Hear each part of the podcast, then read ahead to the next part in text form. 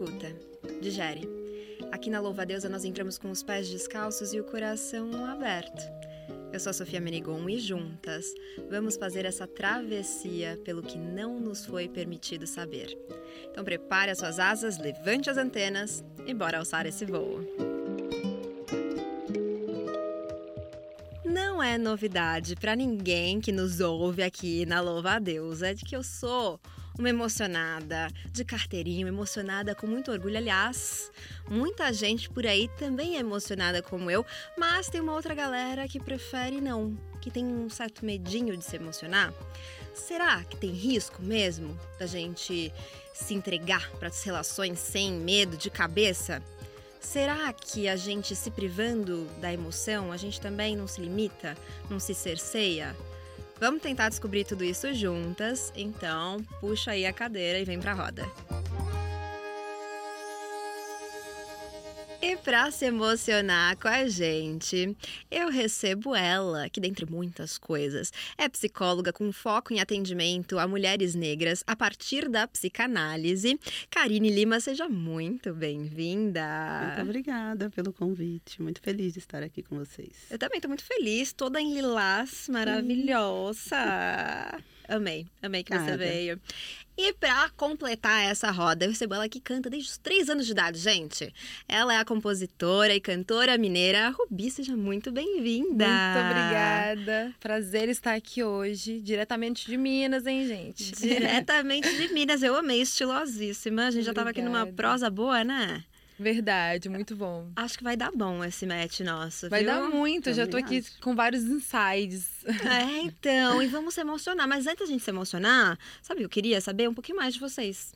Vocês topam? Sim, claro. Então vamos pro que não nos foi permitido saber. Bi, o que, que você descobriu na sua jornada que mudou o seu olhar para o mundo? Você falou: caramba, não acredito. Se eu soubesse isso antes. Olha, eu estava inclusive no Uber a caminho daqui pensando a respeito disso, de uma questão pessoal. É, e comparando a minha mentalidade de alguns meses, assim, não é nem anos, quase um ano, mas de alguns meses atrás, o quanto eu mudei a forma de enxergar é, e de me relacionar com as pessoas, da forma que eu entrego e o que eu espero que eles me entreguem. E isso fez total diferença é, no meu dia a dia, na forma que eu fico tranquila, na minha ansiedade. Melhorou muito várias questões pelo simples fato de eu entender é, o que é imposto pela sociedade como relacionamento perfeito, como uma relação saudável, e o que funciona para mim, e o que é a minha realidade, e o que funciona dentro do, do que eu estou buscando. Existe, eu acho que, uma ponte muito, muito distinta assim, entre esses dois mundos. E eu não enxergava essa ponte, eu não enxergava esse esse universo. Eu achava que era tudo uma coisa só e que eu tinha que estar, tá, que eu tinha que buscar eh, sempre preencher uma expectativa que não era nem minha, sabe? Então tá sendo bem legal assim, fazer esse processo de autoanálise e entender assim as minhas fraquezas e onde eu consigo também ser melhor. Ai, que lindo isso. Isso é um processo tão bonito, né?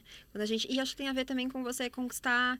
Você acha que tem a ver com a gente conquistar a autoconfiança? Assim, eu sinto que tem a ver com essa segurança que a gente vai adquirindo com o tempo, né? Muito, muito, muito. É, tipo, as minhas relações anteriores, eu sinto que eu tinha uma expectativa muito grande do que o outro deveria me retribuir ou, ou me entregar. E, e eu, a gente tem que entregar o que a gente é, sem depositar no outro essa expectativa de que ele tem que entregar igual ou alguma coisa que a gente está imaginando. O outro sempre vai entregar o que ele é também. E basta a gente entender se é isso que a gente merece, se é esse lugar que a gente está disposto a ficar e eh, basear nossa relação nesse lugar, sabe? Não na expectativa que a gente tem.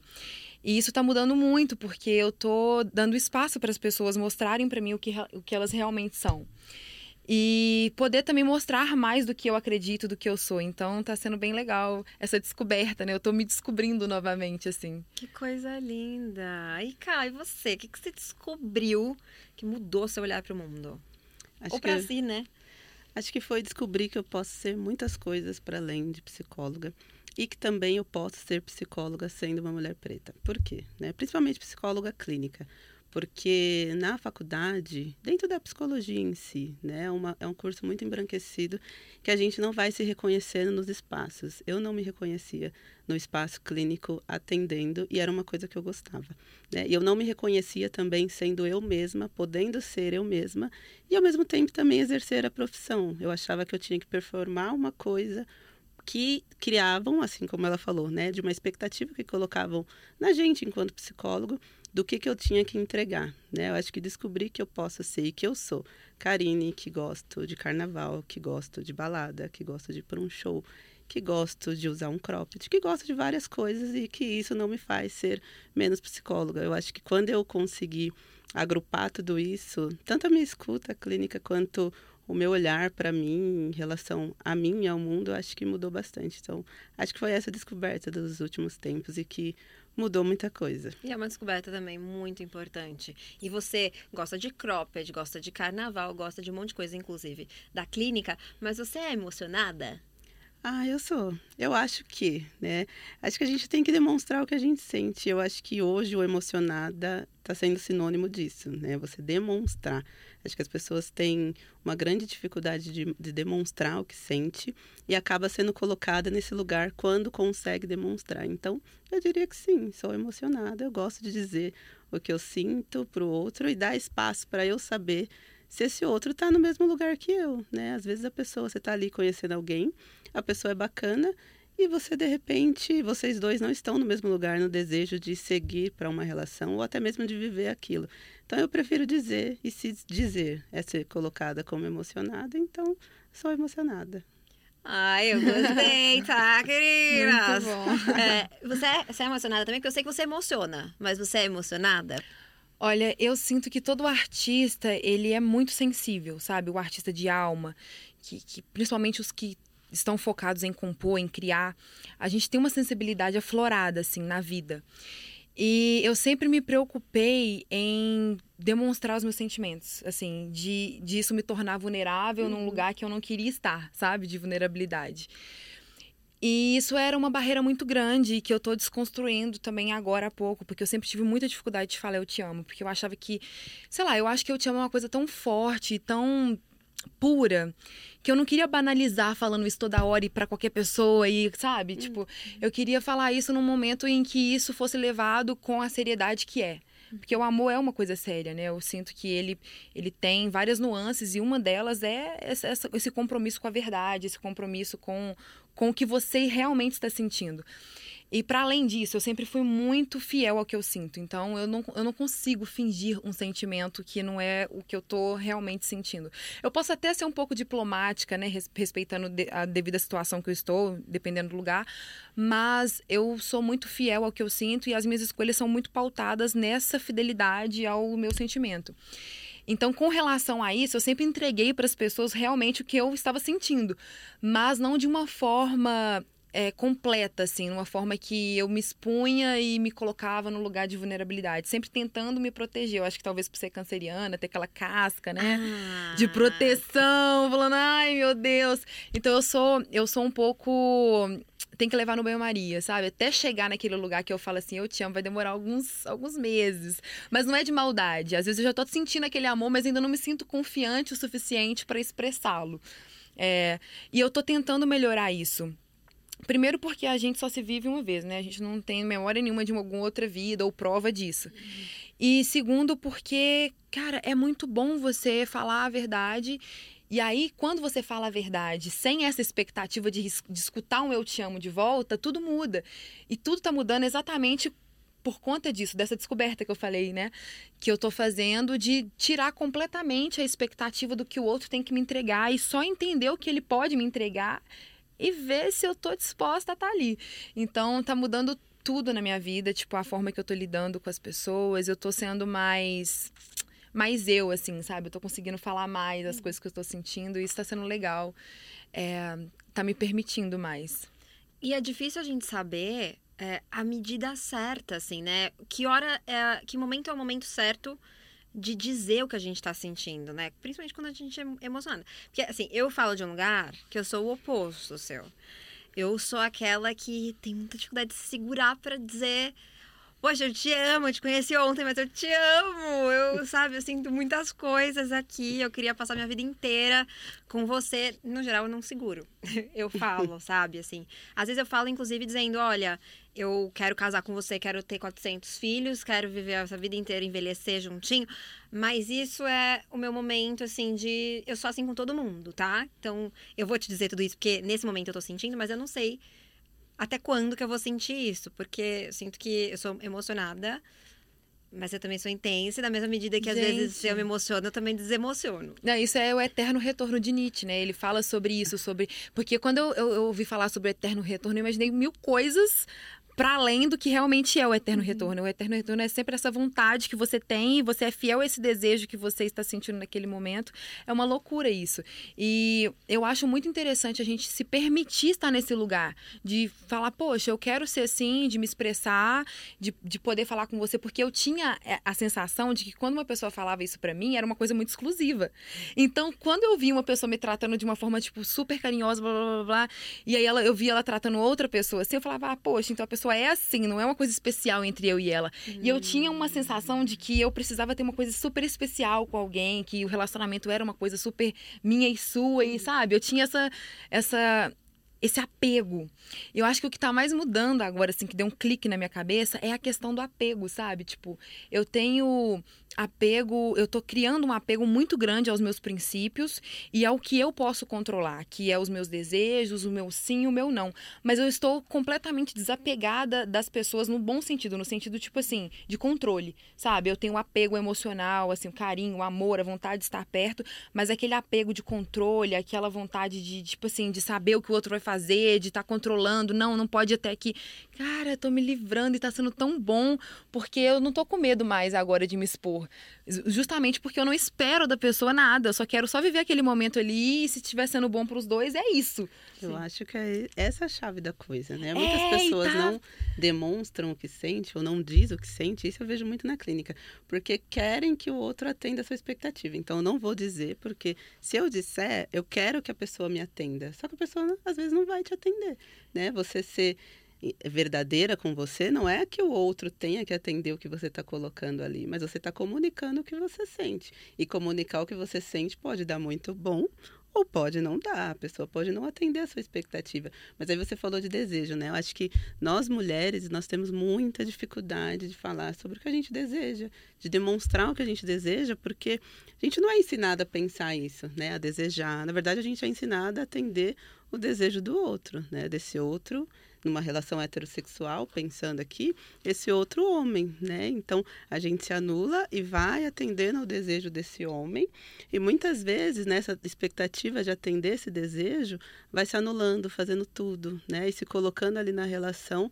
em prol da relação dar certo, mas deixando de viver o que tem para viver a partir do seu desejo. Então, ela vai vivendo ali, comunicando para a pessoa o que ela sente, mas desejando que a pessoa atenda. E aí muitas mulheres eu acho que paralisa nesse sentido de dizer, comunicar, porque não consegue dar conta, às vezes, de lidar com essa frustração, né? De que não necessariamente você comunicou que você vai ser atendida, né? Não necessariamente você pôs ali o seu desejo à prova, você falou o que você sente, não necessariamente você vai ser atendida. Até mesmo porque a relação não é uma via de mão única, né? Uhum. É uma via de mão dupla ali que as pessoas estão ao, te ao tempo todo fazendo uma troca.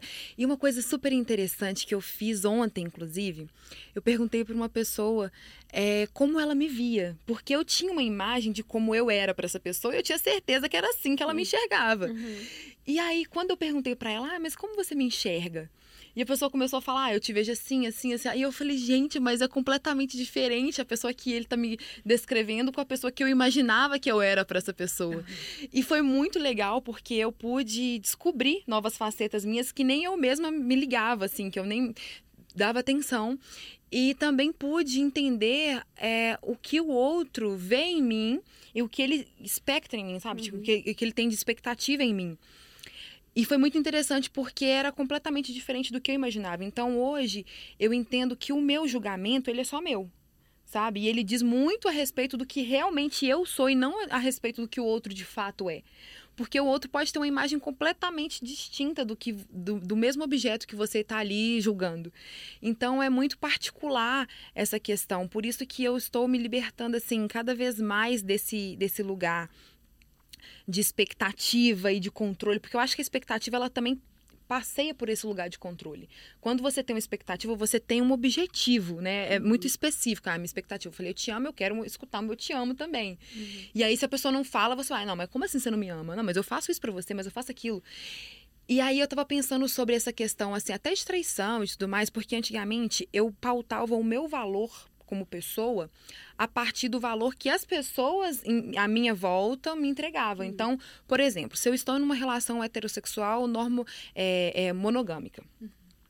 E aí esse esse homem ele me trai, eu não pensava, tipo assim, nossa, ele foi uma pessoa mau caráter, ele não foi fiel aos, aos o que ele me dizia. Eu não pensava dessa forma. Eu pensava, nossa, mas o que, que tem de errado comigo? Não, mas será que eu não sou tão. Será que eu não fui mulher suficiente? Será que. Tipo, eu, eu ficava buscando algum erro em mim para justificar o mau caratismo de outra pessoa, sabe? O, o descumprimento de um, de, um, de, um, de um acordo. E aí, a partir do momento que eu falei, não, tá, a pessoa fez isso, mas isso tem a ver com o que ela é. Não tem a ver comigo, não é porque eu fui menos mulher nesse aspecto ou deixei a desejar em outro. O meu valor, eu, hoje, agora, definindo o meu valor a partir dos meus princípios, eu consigo é, me colocar em lugares que me deixam feliz de verdade. Porque a partir do momento que eu vejo que a pessoa não está entregando uma coisa que eu mereço, eu não vou ficar lá forçando e falando com ela assim, olha aqui, é, então, eu sou um diamante, sabe? Sou, vamos brincar, eu sou um uhum. rubi. Uhum. Cara, se a pessoa ela não, não ela, ela acha que eu sou uma pedrinha que está lá no caminho e, ela, e o valor que ela me dá é esse, basta a mim falar, poxa, então, eu não sou isso, eu vou sair daqui porque para mim não funciona. Eu não tenho que ficar lá forçando a pessoa a me enxergar, forçando a pessoa a entregar o que eu acho que ela tem que me entregar eu posso encontrar uma pessoa que quer me entregar exatamente isso que essa pessoa não quer. E eu, eu a, a, partir do momento que eu tento sair desse lugar de controle e que eu entendo que está o poder na minha mão de decidir se eu quero ou não, tudo muda. Porque eu acho que as mulheres são colocadas nesse lugar de dependência o tempo inteiro. É, a gente tem esse, essa cultura, né? Dentro uhum. da nossa sociedade. Eu, eu, me lembro de, de crescer e escutar, sei lá, de, de, de, das minhas tias, das minhas primas, da minha mãe. Ah, você tem que crescer, é, casar, fazer um bom casamento uhum. e tal. E essa era a, a fórmula da felicidade da minha vida. E eu pensei assim, e eu fui, fui crescendo, fui entendendo e falando, poxa, mas não é isso que me preenche. Hum. Eu não tenho esse sonho de. Obviamente, eu tenho um sonho de futuramente ter uma família, formar uma família, eu tenho esse, esse, esse objetivo, mas não é isso que nesse momento vai me satisfazer. Eu quero uhum. conquistar várias coisas antes de chegar nesse lugar e de estar é, disposta a, a, abrir mão de várias coisas para construir isso com uhum. alguém.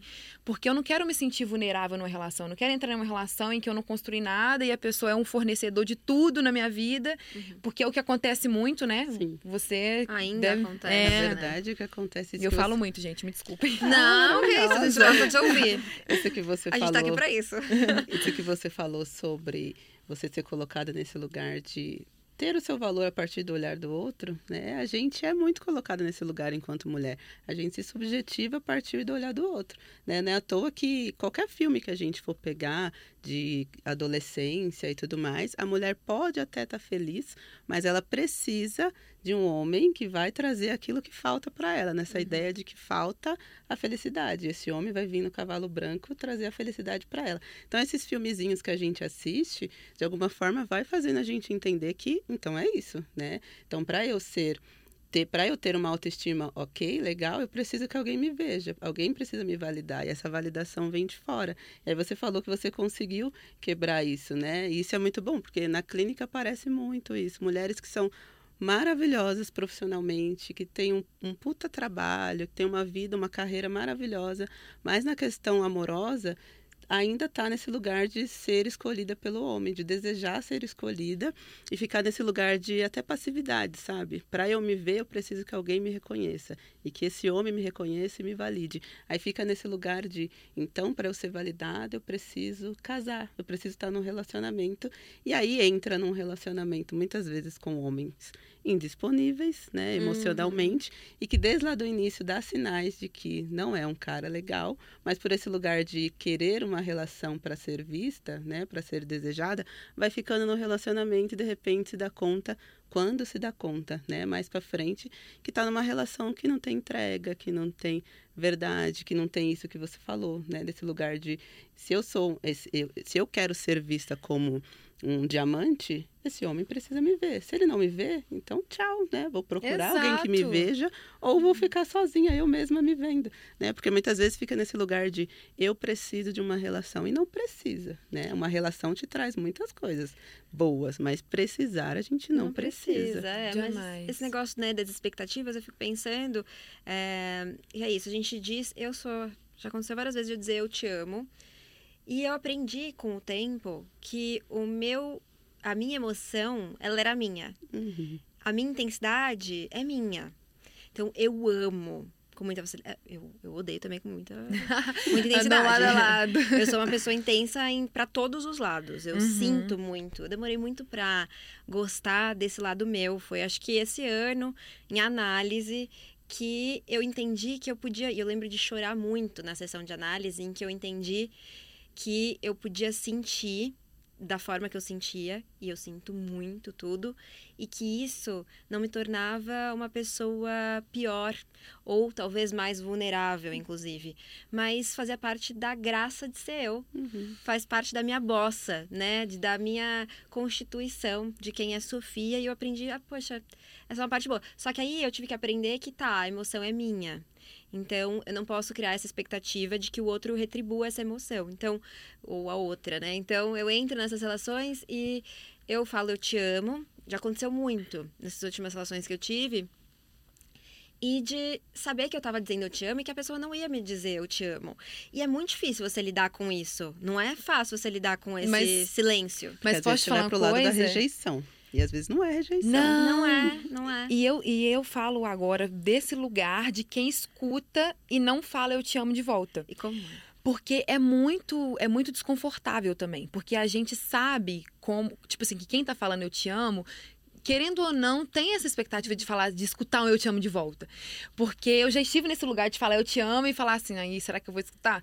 Mas, e aí, só que eu, eu, eu aí eu, eu já converso com a pessoa e falo, olha, eu tenho muita dificuldade de falar eu te amo. Então, eu não falar eu te amo não quer dizer que eu não te ame. É. Eu te provo que eu te amo de outras formas. Eu te provo que eu te amo te ligando e falando, tô com muita saudade de você, quero te ver. Eu te provo, tipo assim, sabe, te dando aquele abraço gigantesco, te fazendo alguma, alguma coisa super especial. É. Sabe? Não sei, assim, dividindo um momento, uma, uma coisa super confidencial uhum. da minha uhum. vida. Eu, eu tenho uma, outras formas de dizer eu te amo. Inclusive, tem um livro que fala sobre as cinco que linguagens do amor, né? Do Chapman, né? Isso, é incrível esse livro. E abriu muito também assim a minha mente para esse leque, apesar de que eu acredito que existam outras formas e essas são assim as vias mais simplificadas, é, né? É, um resumão. É isso. E aí você falando sobre essa questão de, de, de você falar sobre a emoção e tal, eu descobri que a minha vulnerabilidade não estava em expor os meus sentimentos. Eu achava que era. Mas, na verdade, a minha vulnerabilidade de verdade mesmo estava em esperar ter um controle da situação, esperar sobre essa questão da, da, expectativa. Então, hoje, tirando essa expectativa, eu consigo ser eu e, e, tipo assim, entregar o que eu sou. E aí, se a pessoa não me entregar isso de volta, tudo bem, tô indo embora. Só que antes não, para mim o meu mundo acabava. para mim, tipo assim, não, mas como assim? Tipo, sabe, eu, eu tinha um, um... Às vezes beira até a posse, né? Ah, não, eu era que... muito possessiva. Só que eu sou, eu sou assim, muito, muito falsinha nesse lugar. Uhum. Porque eu posso estar tá é. morrendo de ciúmes. A pessoa não descobre que eu fico? Aqui, ó. Canceriana com ascendente em quê? E lua Aquário. Ah. E a lua? A lua é em câncer também. Só que tem o Gente! seguinte, só que tem o seguinte. Você era para ser muito emocionada. Não, mas eu sou muito. Você só não fala, né? Só não falo, mas é porque eu já apanhei demais. É por causa do ascendente. É, eu apanhei muito também. O ascendente é bem frio, né? Eu apanhei muito na vida no, no sentido emocional. A primeira relação é, que eu tive, assim, séria de, de relacionamento, a pessoa foi infelizmente, muito imatura, sabe? Eu não julgo é, a- o que aconteceu e nem falar, ai, a pessoa foi uma pessoa Uhum. ruim, tal, não sei o quê. Foi uma pessoa imatura, não estava no momento que ela conseguia ter entendimento da dimensão do que eu estava tentando construir com ela, e aí foi um desastre, né? Eu, eu entrei, assim, quase em depressão, foi uma coisa muito louca, mas eu, eu jurei que eu nunca mais ia sentir isso na minha vida. E aí eu me relacionei é, com duas outras pessoas, outros dois ex-namorados, e foi mais tranquilo. E só que o último foi muito intenso, foi muito intenso, assim, foi a relação mais longa que eu tive na minha vida até hoje. E foi, assim, muito difícil o término, porque eu estava completamente dependente emocionalmente dessa Ah, pessoa. E, eu- e era num nível que, assim, até o meu trabalho, que é a coisa que é é uma das coisas mais importantes para mim dentro da minha lista de prioridade, eu, está, eu, eu precisava da validação dessa pessoa para eu me sentir capaz. Uhum. Então, por exemplo, eu ia escolher a capa de um álbum. Eu tinha que mostrar para ele as três opções e falar assim, qual que você acha? E aí, às vezes, eu deixava de colocar que eu gostei por, por conta da opinião dele, porque eu achava que ele entendia mais, que ele sabia mais. E depois eu falei, gente, eu tô me tornando. Quem eu tô me tornando? Quem sou eu, né? E aí, na hora que, que aconteceu a ruptura, e aí eu fiquei sozinha nesse lugar de, de entender é, quem eu era, parece que eu não me conhecia mais. Parece que a minha identidade que eu tinha antes de conhecer essa pessoa, ela, ela eu despejei inteira, sabe? Uhum. É, e eu não gosto nem de colocar que a pessoa tirou ou que ah, a pessoa é culpada, não, porque eu acho que o poder é meu, sabe? Eu fui deliberando esse lugar pra pessoa, eu fui, eu fui abrindo essa, essa concessão, sabe? Então hoje eu consigo entender que é de extrema necessidade que qualquer pessoa que queira se relacionar tenha muito claro na cabeça qual é o seu valor, quem é você. Saiba muito bem. É, obviamente que a gente não é um quadradinho, uma coisinha fechada. A gente está em constante transformação e isso é o que faz a vida acontecer, né? Um constante movimento. Você não entra no mesmo rio duas vezes. Sim. Quando você entrar, nem o rio é o mesmo, nem você. Então a gente tem a mudança e, e- e esse dinami- dinamismo, ele faz parte da vida. Mas a gente tem que entender os nossos princípios. Isso tem que estar muito bem estabelecido, os nossos limites. Falar, olha, até aqui eu vou. Eu não dou mais nenhum passo nesse sentido por ninguém, porque aqui é o meu autorrespeito e no final das contas a gente sempre vai estar sozinho. Uhum. Você pode estar rodeado de um milhão de pessoas. A, a nossa percepção do mundo é única. Por isso que nós somos seres únicos. Porque ninguém vai sentir da forma que a gente sente. Cada um veio de um lugar diferente, teve uma criação diferente. Então, a, a gente ter essa consciência e ter esse lugar como um conforto e não como um lugar de solidão, porque eu vejo, tipo assim, pessoas que têm pavor de ficar sozinha. E eu fico, gente, que coisa triste, porque eu me sinto muito bem na minha companhia, sabe? E a partir disso eu consigo me doar muito melhor para as outras pessoas, porque eu sei que se eu não tiver uma relação legal com elas e se eu ficar sozinha, eu vou estar bem. Uhum. Eu não, sabe? Eu me tiro, eu tiro esse peso delas e de mim também, sabe? É o fato de tornar a sua vida interessante. né? Exato. A nossa vida tem que ser interessante antes de conhecer alguém. Quando essa pessoa vir para a nossa vida, a vida já está interessante. Essa pessoa vai entrar para somar em Pra alguma somar. coisa, não para trazer o que está faltando, porque nem, nem a gente às vezes sabe o que está faltando. Como é que a gente vai deixar para o outro essa responsabilidade de vir e preencher um vazio que a gente nem sabe qual é, e quando na verdade quem tinha que preencher era nós. né? Então, quando a gente consegue deixar a nossa vida interessante, eu acho que dá mais possibilidade para não entrar num barco furado, né? Nessa ideia de, às vezes, conhecer qualquer pessoa, essa pessoa não ter nada ali das coisas que você deseja para você, enquanto né, desejos em si, princípios que batem ali, às vezes não tem nada. Mas nesse desejo, às vezes, e nessa dificuldade de estar sozinha, a pessoa entra na relação e aí se frustra, porque o outro não vai trazer tudo que falta, porque às vezes nem você sabe e você que deveria estar se preenchendo, né? E não esse outro. E dentro disso, assim, né, da gente, desses cuidados que a gente tem que ter, fico me perguntando, enquanto uma pessoa emocionada, qual é o cuidado que eu tenho que ter com o outro e comigo nesse processo de ser super intensa? Porque às vezes eu sou a pessoa que aviso, né? Olha, tô falando isso aqui, mas é porque eu sou assim intensa mesmo, não quer dizer que eu realmente queira casar com você, né? Eu dou esse aviso antes. Mas é, nem todo mundo faz isso, porque nem todo mundo tem consciência de que é essa pessoa, né? Gente sagitariana, enfim, é isso, né? Mas quais são os cuidados que eu tenho que ter com o outro e quais são os cuidados que eu tenho que ter comigo, assim, nesse processo de ser essa pessoa emocionada? Eu acho que o pilar de qualquer coisa, qualquer relação é o diálogo. Eu acho que você tem que comunicar para a pessoa o que você sente, se você se sente à vontade, mas eu acho que a comunicação dá espaço para você saber onde você está pisando e também de saber o que, que a pessoa está pensando ali, porque tem pessoas que são bem mais introspectivas, fechadas, né? Que não conseguem demonstrar muita coisa e você fica naquele lugar. Será que está sentindo a mesma coisa que eu? Aí fica uma série de fantasias, né? De pensamento. Então eu acho que falar é a coisa mais possível para você saber ali onde você está entrando. E eu, uma coisa que eu falo muito para minhas pacientes é prestar atenção no que a pessoa fala e no que a pessoa faz. Porque Sim. muitas vezes o cara, né? E aqui eu estou falando de relações heterossexuais. O cara às vezes diz uma coisa, mas demonstra outra. Em relações não heterossexuais isso é acontece assim também. Bastante. O cara diz uma coisa e demonstra outra. E aí você nesse desejo de ter a relação, muitas vezes já está apaixonada e tal, não presta atenção no sinal que o cara tá te dando e fica só na fala, né? Só na conversa.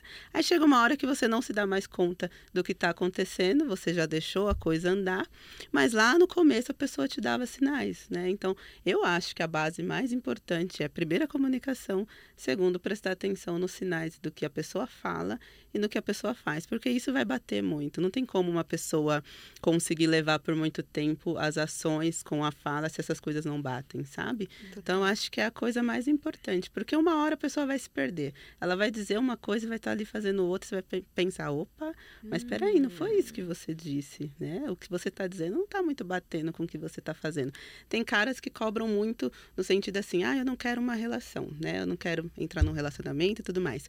Mas tá ali demonstrando de outras formas que tá numa relação. Aí deixa a mulher confusa no sentido de, nossa, ele disse que não queria uma relação, mas eu tô sentindo que a gente está numa relação.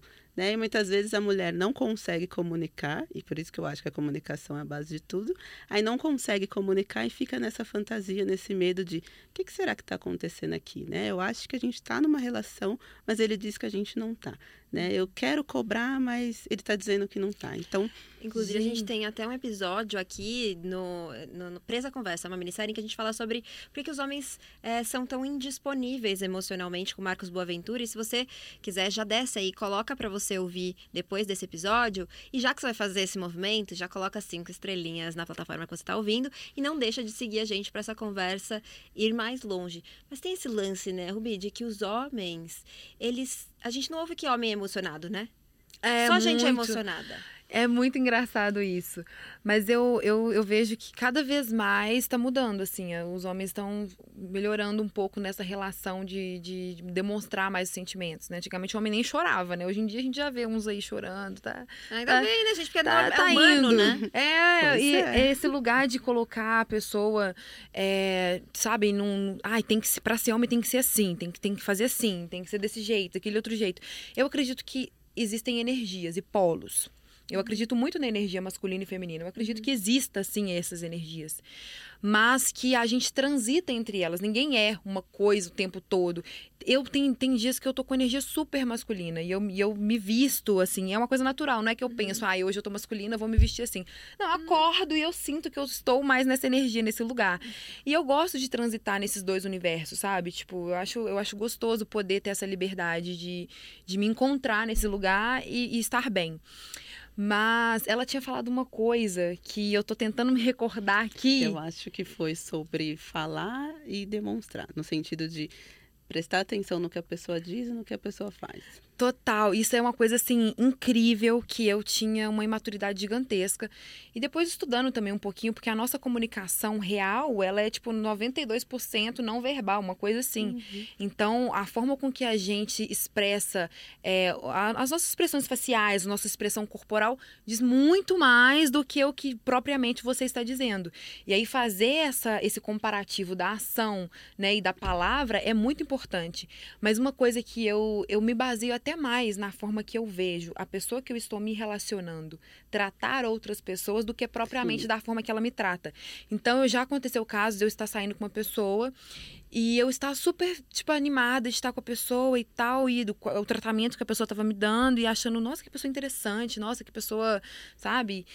E aí eu vi a pessoa tratando uma outra pessoa de uma forma que eu fiquei assim, poxa, Aí eu falei, cara, então pra mim não dá, sabe? Porque não é só sobre a forma que a pessoa me trata, é sobre como a pessoa é. Entende? Se eu vejo a pessoa sendo desonesta com uma outra pessoa, ela tá sendo honesta comigo, mas desonesta com outra pessoa, o parâmetro já muda. Eu não Isso vou ficar. atitudes, É, né? eu não vou ficar baseando a minha, a minha, é, o meu parâmetro na pessoa apenas na forma que ela me trata, porque é a forma com que ela vai tratar o porteiro, a forma com que ela vai tratar uma pessoa que está numa posição de poder, sabe? Se ela vai, se você vê, por exemplo, se eu estiver com uma pessoa que eu vejo ela mudando completamente a forma que ela está tratando uma pessoa unicamente que a pessoa está numa posição de poder e tal, que pode favorecer ela e não sendo fiel ao que ela acredita, para mim já me brocha na hora, tipo assim, eu falo não, então não dá, porque, E porque pens- isso vai para todas as, as outras relações. Ela pode fazer isso comigo também de uma outra forma, né? E até pensar que na conquista a pessoa vai te mostrar e tentar te mostrar o melhor lado dela, né? Ali com você te conquistando, ela vai querer te demonstrar que ela é a pessoa mais atenciosa do mundo com você, porque ela tá te conquistando. Agora, quando você começa a prestar atenção ao redor, né, é o que a pessoa é, porque ela tá demonstrando ali,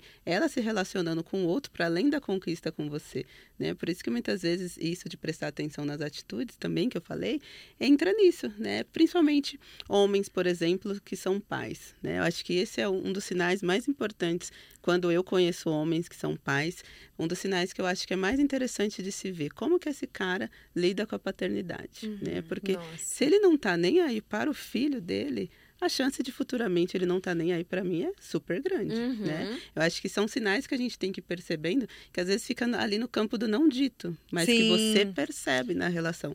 Isso que você falou da interação, né? Como é que esse homem ou essa pessoa com quem a gente se relaciona tá tratando as pessoas ali ao redor para além de mim, porque ele está tentando me conquistar. Quando a gente está Sim. tentando conquistar alguém, a gente vai mostrar o melhor lado. O melhor lado. Agora, esse negócio que a Rubi falou de ser fiel, né? de- Dele ser fiel com as suas ações, eu acho que a gente também pode falar de ser fiel com os nossos sentimentos, né? Com as Sim. nossas emoções. E eu sinto muito que nesse jogo, às vezes, de não demonstrar emoção, quando a gente tá falando né, de se relacionar também com homens, acontece muito, mas não apenas. É, de a gente ficar num joguinho de não. Ah, não, eu não vou falar. Ah, eu não vou falar que eu tô. Quero afim, que ele fala eu, primeiro. é, não quero falar que eu te amo, não quero falar que eu tô entregue, eu não quero falar que eu quero essa relação, porque é como se a gente estivesse nessa brincadeira de quem vai demonstrar o interesse primeiro, quem vai se emocionar primeiro. Às vezes eu tô super emocionada, super entregue e fico escondendo. E aí quando eu vejo, o outro já, né, de tanto que eu não contei, ou talvez estivesse emocionado, mas também tava nesse joguinho, e já perdeu o interesse. Aconteceu comigo é, duas relações nesses últimos meses, últimos meses, não, foi ano passado. De assim, eu eu sou essa pessoa que fala, eu te amo logo, como a gente já disse aqui algumas vezes, então eu te amo, gosto muito de você, de dizer o que eu tava sentindo, dizer que eu tava entregue. Essa primeira pessoa, inclusive eu contei, contei esses dois casos lá no sommelier de dates. E aí essa primeira pessoa, ela tinha uma outra em outro, sou não monogâmica, uma outra em outro país e tal. Então ela ficou o tempo todo me dizendo, ai, tá, ela não falava eu te amo de volta. E porque ela tinha em algum momento que ir embora, ia encontrar com essa outra menina fora. E aí, ah, essa- quando a gente terminou, porque aí eu encontrei uma outra menina que tava super entregue, super intensa, que sabe, que se jogou comigo. Eu falei, meu, eu tô afim de investir mais nessa relação em que eu tô tendo reciprocidade. E aí eu falei, ah, eu não vou estar mais disponível pra, né, pra essa que não se entregava. Falei pra ela, vou dar o nome que eu usei lá, que era Joana, que não se entregava. Não tô mais, não, né, não quero mais investir aqui, porque eu encontrei alguém que quer investir comigo e você não quer. E aí no dia que eu terminei, ela foi lá, ela me saiu, antes de sair do carro, ela me beijou e falou: "Eu te amo". Aí aconteceu numa segunda ocasião de eu também falar: "Ai, vamos saltar, eu te amo". Tá dando super entrega essa relação, uma outra relação com a Tatiana. E e aí a mesma coisa, no dia que eu fui encerrar, ela disse que me amava de volta. Quer dizer, eu sinto que as pessoas ficam fazendo esse joguinho e no fim acaba que você perde oportunidades jogando, né? É, e é uma burrice, porque a gente fala sobre relação, né? Todo, qualquer contato que a gente tem com o outro é uma, uma relação. e Eu aí, acho sabe, também. sabe uma coisa que é interessante? Que eu tava conversando com um boyzinho e aí ele tava assim. Ah, mas aí a gente tava falando assim, ah, mas a gente não tem nada sério, né? Tipo assim, a gente não tem uma relação. Eu pensei assim, não, a gente tem uma relação. Só que Aí eu, eu fiquei, fiquei, pensando, poxa, então para ele me cobrar certo tipo de coisa, ele não me cobra porque ele ainda não tá nessa posição de um namorado assumido aqui e tal. Mas se ele tiver, ele vai me cobrar. Mas o que que muda? Tipo assim, agora é um selinho que eu dou aqui, a pessoa agora tem o direito de me cobrar o que ela acha que eu tenho que entregar, o que eu tenho que ser. E eu falei, então para mim é muito mais interessante estar numa relação que eu não fale que estou namorando e que eu tenho uma relação que eu consiga ser boa para a pessoa, a pessoa consegue ser boa para mim, a troca é gostosa. Se, se estar num relacionamento é ter essa parte chata, então eu quero excluir, sabe? Tipo assim, nossa, mas é relacionamento é isso? É ficar cobrando o outro? Ah, eu quero que você faça isso, ah, você não pode fazer aquilo, aí você saiu com quem? Sabe? É dar satisfação, é isso? Porque sabe uma coisa que eu acho muito interessante? Tem dois tipos de relação que eu percebi que eu entro, dois modos, assim. Hum. O primeiro é é, decidir me relacionar com a pessoa e eu me auto-obrigo a estar naquela relação e cumprir com todos os acordos que uma relação monogâmica tem.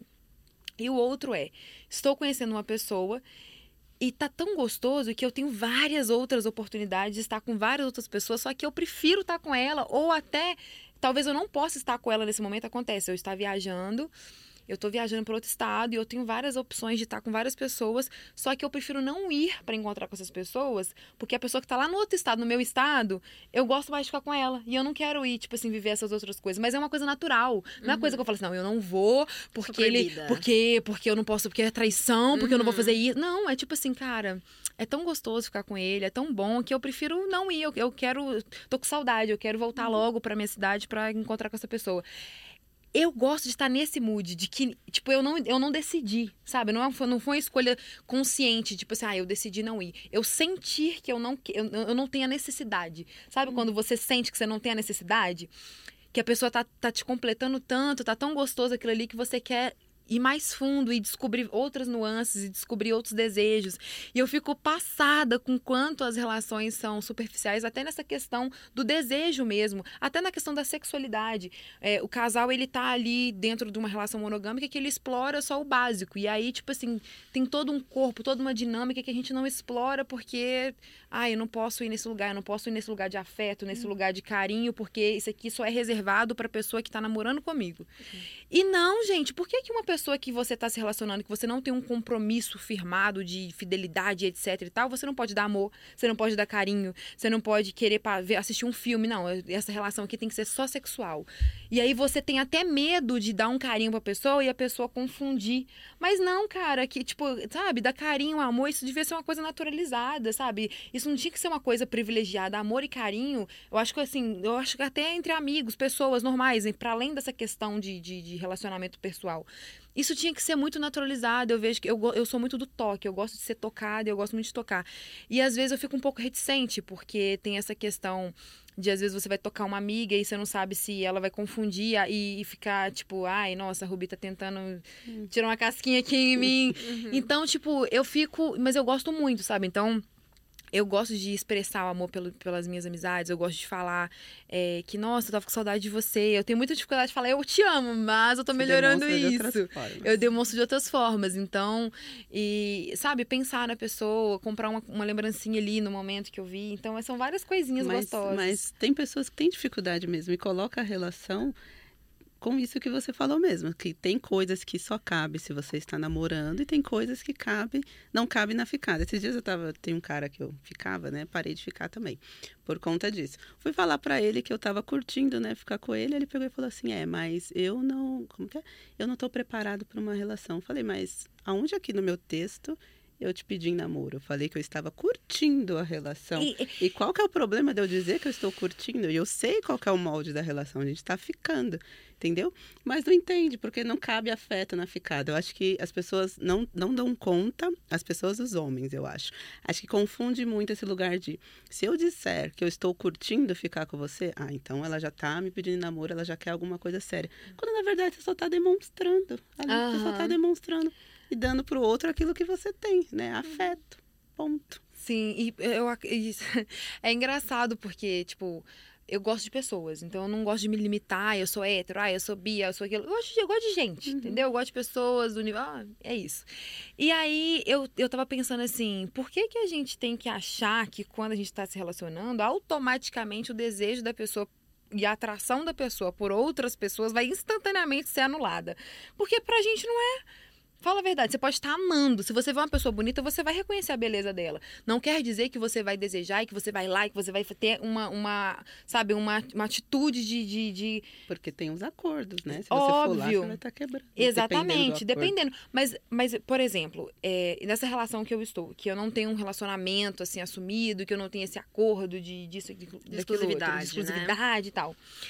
É, às vezes eu tô com, com, com essa pessoa em algum lugar e eu vejo uma mulher bonita ou um cara bonito, eu falo, nossa, pessoa legal, né? Hum. Tipo assim, olha, sempre você pegaria essa pessoa? Eu gosto de brincar, eu gosto de entender, assim. E eu gosto de saber o desejo do outro também. Porque às vezes a pessoa é bonita e o outro fala, não, não curti tanto, sabe? Tem, e, entender, tipo, ah, eu gosto muito de perguntar, ah, o que, que te dá tesão numa pessoa? Não só sexual, mas um tesão, tipo assim, de admirar, sabe? De admiração, de, de olhar pra pessoa e falar, nossa, que, que, sabe? Que coisa interessante. Eu gosto de descobrir isso, os desejos das outras pessoas, sabe? E não é um desejo que tem que ser em mim, sabe? Pode ser que eu nem atenda aquele desejo da pessoa, mas é porque é interessante, eu gosto de conhecer o universo da outra pessoa. E aí eu sou um pouco particular, assim, em algumas coisas, né? Tipo, tem alguns desejos que são fora um pouco do, do senso comum. E aí quando eu expresso esse desejo pra pessoa, é engraçado também a forma que a pessoa recebe isso. Mas a pessoa olha pra mim, mas você gosta disso? Tipo o quê? Dá pra contar? Alguma coisa pra gente? Agora eu fiquei curiosa. Ah. O que, que é isso fora do comum? Ah, eu sou um pouco masoquista, assim, sabe? Ah, eu sim. acho.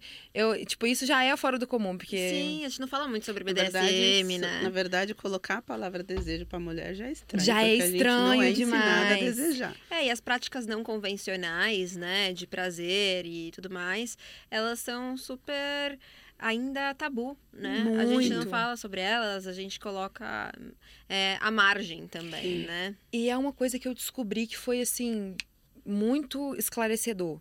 A minha forma de lidar com a minha eh, sexualidade e a forma que eu lido com os meus sentimentos está completamente, assim, grudada.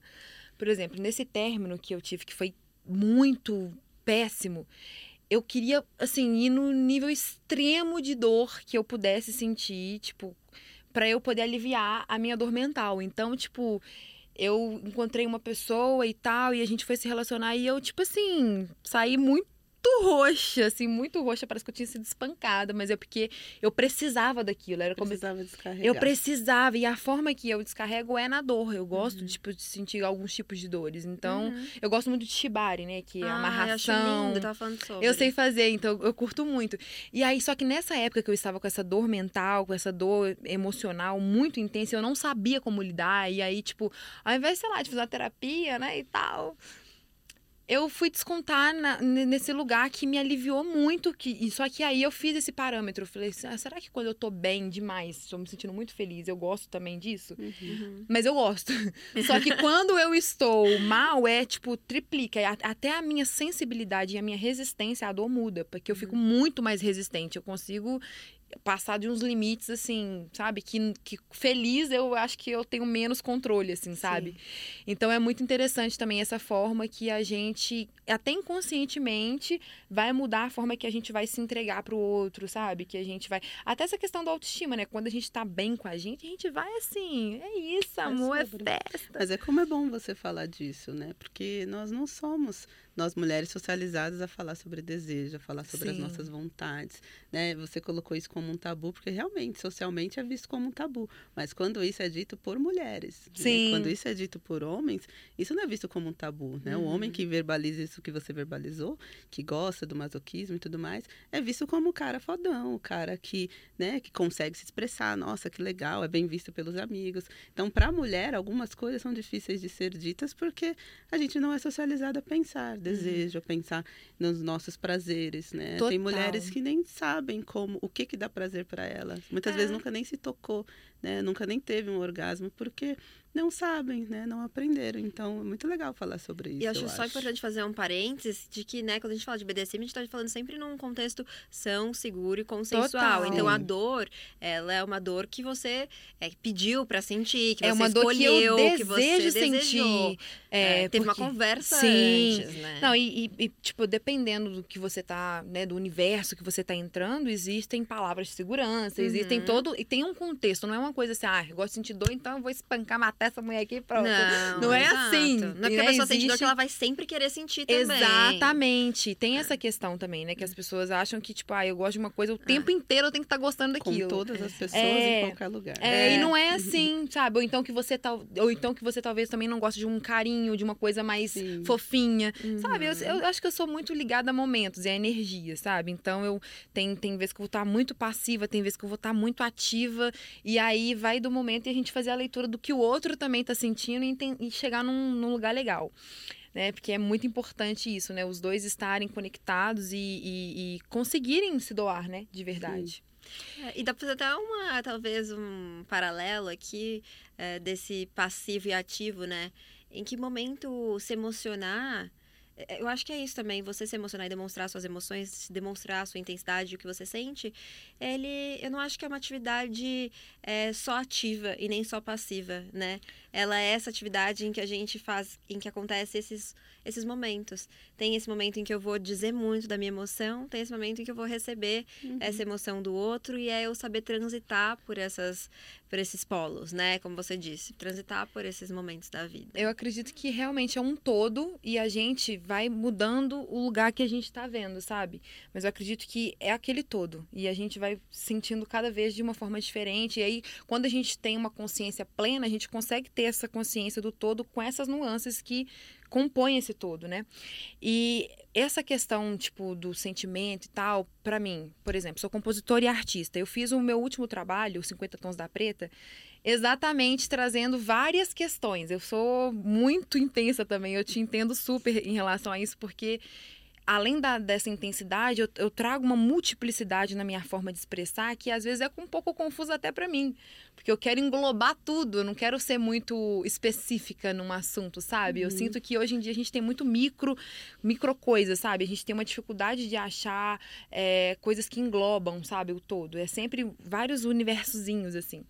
E aí, quando eu fiz esse trabalho 50 Tons de Preta, eu queria trazer coisas distintas. Tanto o colorismo dentro do, dentro do nosso país, que é um país que tem mais de 54% da população negra, e a gente tem uma população que não é consciente da sua negritude, da sua ancestralidade, do seu lugar. E eu queria muito trazer essa pauta, porque existem negras mais retintas, como você, negras de pele mais clara, como eu. E aí, na hora de você ter essa propriedade de saber é, a que lugar você pertence, você fica um pouco perdida, de, sabe? De, ai, você nem é tão preta assim, ai, você, sabe? Tipo, e eu queria trazer, tá, 50 tons de preta. E aí, dentro de 50 tons de preta, eu trouxe vários lugares diferentes de- de- dessa mulher, mas sempre no, no protagonismo. Então, eu tenho a chefe, que é uma música que fala sobre a mulher que é independente, que corre atrás do que ela acredita, do que, do que ela quer fazer, e ela vai lá e faz acontecer. Eu tenho Sem Você Aqui, que é a mulher que descobre que aquela relação não era boa pra ela e sem aquela pessoa ela tá muito melhor, porque ela se encontrou e ela tá nesse lugar de, de solitude e de felicidade. E tem a Sóbria, que é uma relação que era baseada num, num contexto em que não era a realidade, ela é uma fantasia que ela criava e ela sai daquele mundo fantasioso para a realidade de novo. Então, tem várias nuances, tem dentro de mim que já fala do desejo, né, que já fala dessa vontade da mulher que é protagonista, porque eu fico muito incomodada, assim, porque a mulher tá na arte. O nosso mercado fonográfico, é, ele é muito masculino. Então, eu entro no estúdio, se eu contar, se eu entrei duas vezes para produzir com, uma- com mulheres, foi muito. A grande maioria do- dos produtores são todos homens. E aí, na hora que você vai fazer música, que você vai consumir música, você vê que, a- que as mulheres, elas estão na letras dos caras. Basicamente em todas as músicas. Só que elas estão ali como um objeto de desejo, como um objeto que agrega valor a eles. Então, o valor não está na mulher. O valor é a mulher que dá ao homem. Então, tipo assim, é, e quem é você, cara, sozinho? Quem é você sem essas mulheres ao seu redor, sem as gostosas? Quem é você? Sabe, parece que não existe esse homem. Ele é, é, é louco porque ele valida o valor da mulher a partir dele, mas ao mesmo tempo o valor dele também só é validado porque ele tem esse objeto pra pra demonstrar e pra usar como troféu.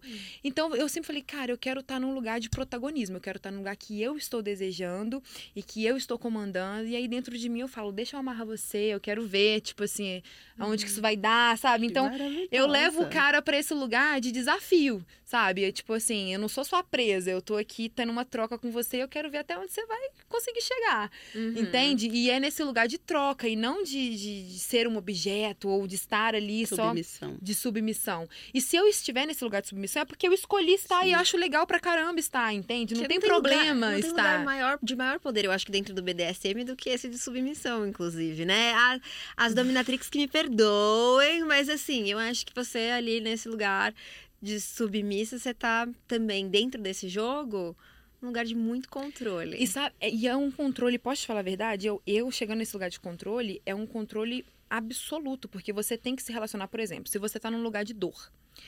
Ah, eu gosto de dor, quer dizer que eu não sinto dor? Não, eu sinto dor sim, Uhum. igual a você. Só que a diferença é como eu lido com a sensação da dor.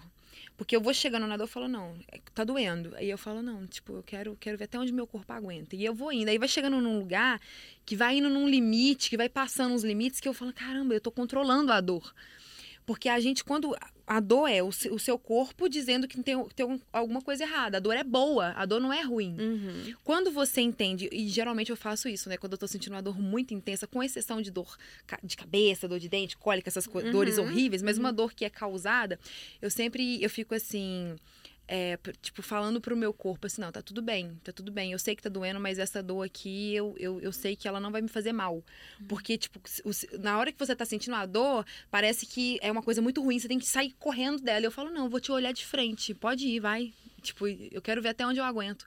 E aí eu vou indo e eu vou quebrando vários limites. E isso depois eu levo pra outras partes da minha vida, sabe? Pra outros tipos de relação. E eu vou quebrando, tipo assim, não num lugar que eu vou ficar suportando dores. Sofrimento. Não é esse lugar. De, é, um de lugar se desafiar, né? de me desafiar e de Uhum. entender o meu poder. Fala, nossa, eu consegui resistir muita coisa, eu consegui é, passar por um momento muito difícil para além dessa questão né, do, Uhum. do- do sexual.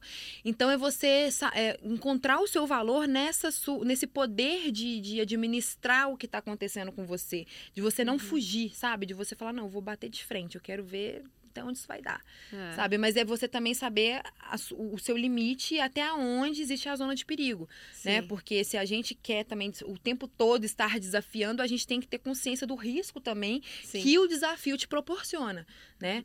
Então, eu acho que é, é- é ser consciente dessas nuances que envolve a escolha. A escolha, ela nunca é uma coisa só, sempre vai, vai acarretar outras é, coisas, né? E é ter consciência dessas outras coisas e do que você está disposto a assumir, né? Pois é. Vamos assumir umas coisas então pro universo? Vamos, Vamos. super! Então joga pro universo. Rubi, o que, que você joga pro universo? Verdade difícil de ser engolida. A expectativa que você deposita no outro, na verdade, são assuntos mal resolvidos com você mesmo. Então, não deposite essa expectativa. Você é completo e você tem que só compartilhar o amor. E é isso. Tá, querido. E você, Ká, o que, que você joga pro universo?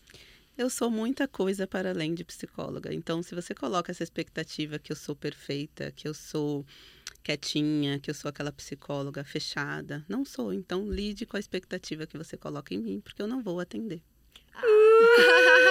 Sobre expectativas, tá vendo? Tudo volta nisso, gente. É muito. Vamos, ó, 2022, ó, 23, 2023, gente. Vamos atualizar um negócio aqui, entendeu? Agora a expectativa é só no que a gente pode controlar. E o que, que a gente pode controlar? A nós, né? A A, gente única coisa que a gente mesma. tem controle, assim, nem. Talvez nem absoluto, né? Porque às vezes a gente fala, ah, eu não quero mais fazer isso e amanhã você tá fazendo de novo. É. Então, como é que a gente tem a capacidade de querer, sabe, cobrar do outro coisas que talvez a gente nem consegue entregar pra gente mesmo? Então, vamos colocar nossa expectativa na gente pra gente conseguir sempre preencher e cobrar a pessoa certa, que é nós mesmos. Eu confesso que eu tinha expectativas pra esse episódio, mas elas foram todas superadas. Eu amei estar aqui com Ah, você. muito obrigada. Obrigada. Obrigada, Ká, por ter vindo. Eu que agradeço. Deixa seu arroba pra gente. Arroba Psicarine Lima, lá eu falo sobre a importância de você se olhar com mais carinho e respeito. Então me sigam.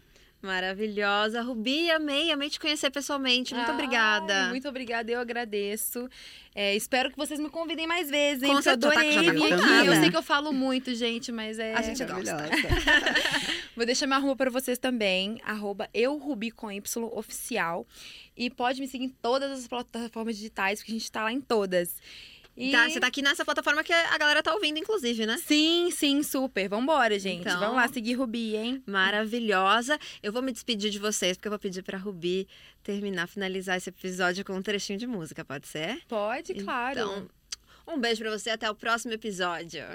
Eu gosto de todas as minhas versões, mas nada se compara ao original. Eu vou mudando com as estações, você nunca vai me encontrar igual. Trançando o cabelo é minha raiz, contando histórias que eu já vivi. Solta o tambor que eu fico feliz, feliz. Me olho no espelho e me sinto tão minha. Eu me amo sozinha, sou a melhor companhia. E hoje eu tô tipo uh la la. E hoje eu tô tipo, uh la la. Beijo! Uh,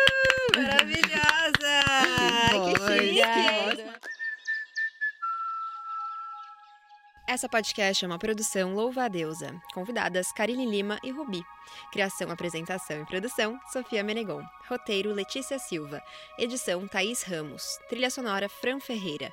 Produção Maiara Dalapé. Beleza da apresentadora Estúdio W. Agradecimentos especiais Animal Chef, House, Almanate, Agnes Company, Miss CKV, Alfredo Cristina Gonçalves, Júlia Carvalho. Gravação Estúdio Banca Podcast. Técnica de som Michele Neregato. Imagem Jéssica Sacol.